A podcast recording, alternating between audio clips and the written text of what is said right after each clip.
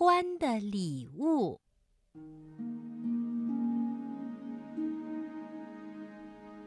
欢是一个让人依靠和信赖的朋友，他总是乐于帮助大家。他已经很老了，老到几乎无所不知，老到知道自己快要死了。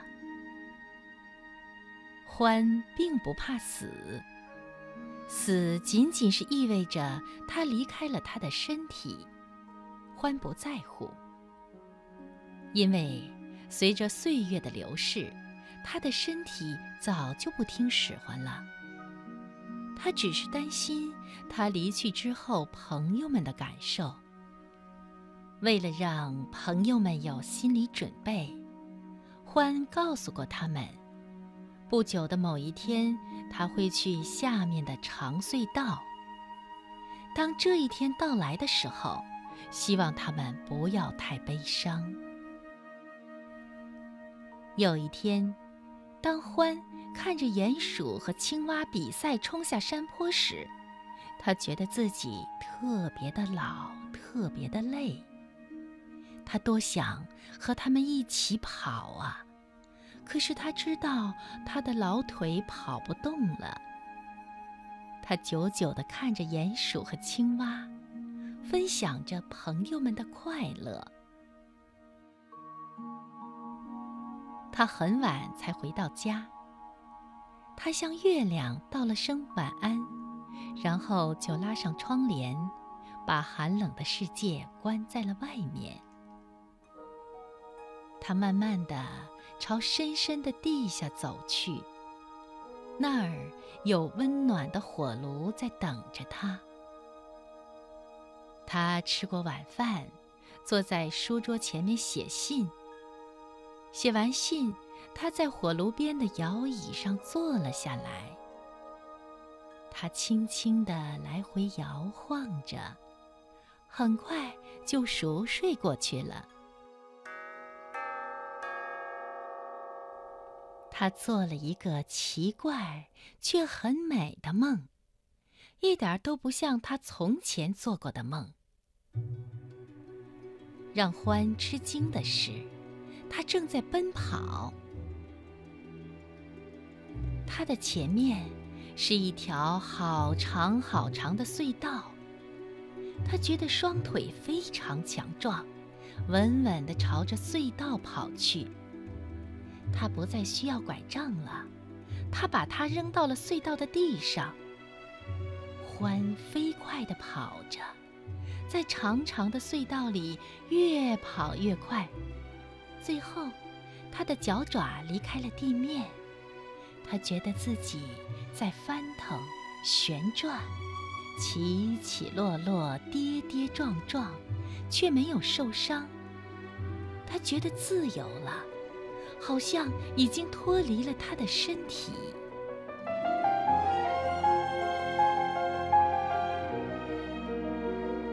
第二天，欢的朋友们都焦急地聚集到他的门外，他们担心，是因为他没有像平时那样出来说早安。狐狸报告了一个悲伤的消息。欢死了。他把欢的信读给大家听。信写的很简单：“我去下面的长隧道了，再见，欢。”所有的动物都爱欢，大家都非常伤心，特别是鼹鼠。他非常的失落、孤独，难过的要命。那天晚上，鼹鼠在被窝里一直想着欢，眼泪顺着他那天鹅绒般的鼻子流下来，他紧紧抱着的毯子都湿透了。外面开始下雪了。冬天来了，很快，厚厚的积雪就把动物们的家埋了起来。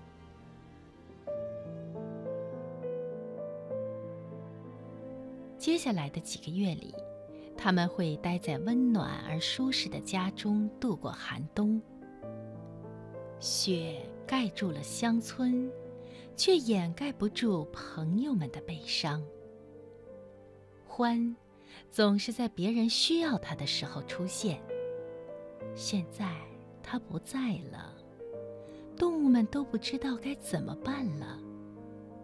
欢说过，希望他们别难过，但这真的很难。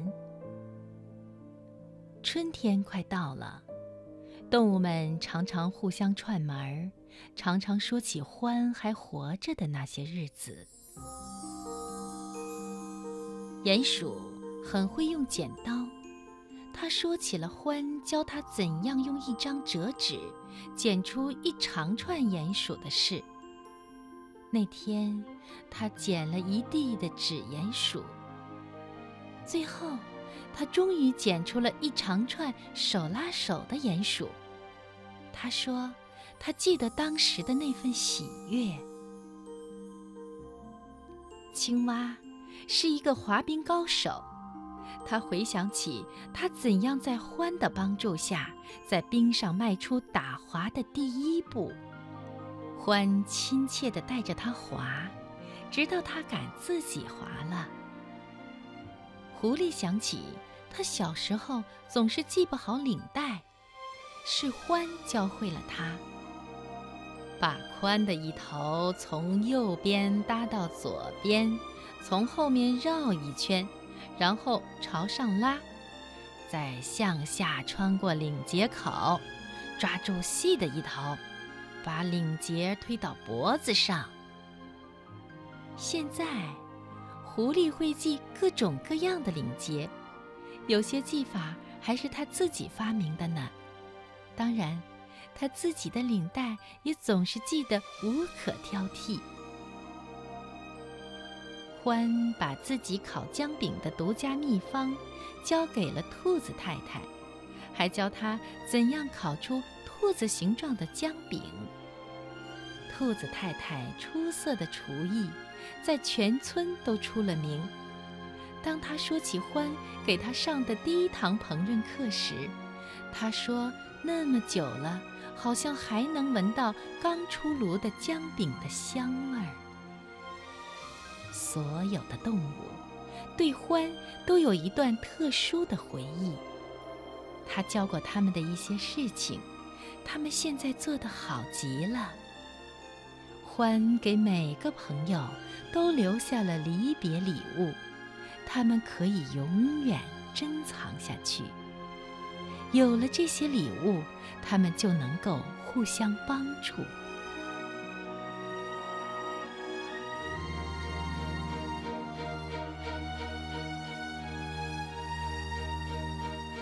等到最后的积雪融化了的时候，动物们的悲伤也慢慢的融化了。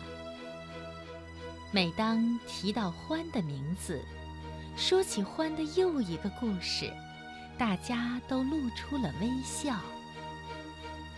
一个温暖的春日，鼹鼠走到他最后一次看到獾的山坡上，他想要谢谢欢送给他的离别礼物。谢谢你，欢。他轻轻地说，他相信。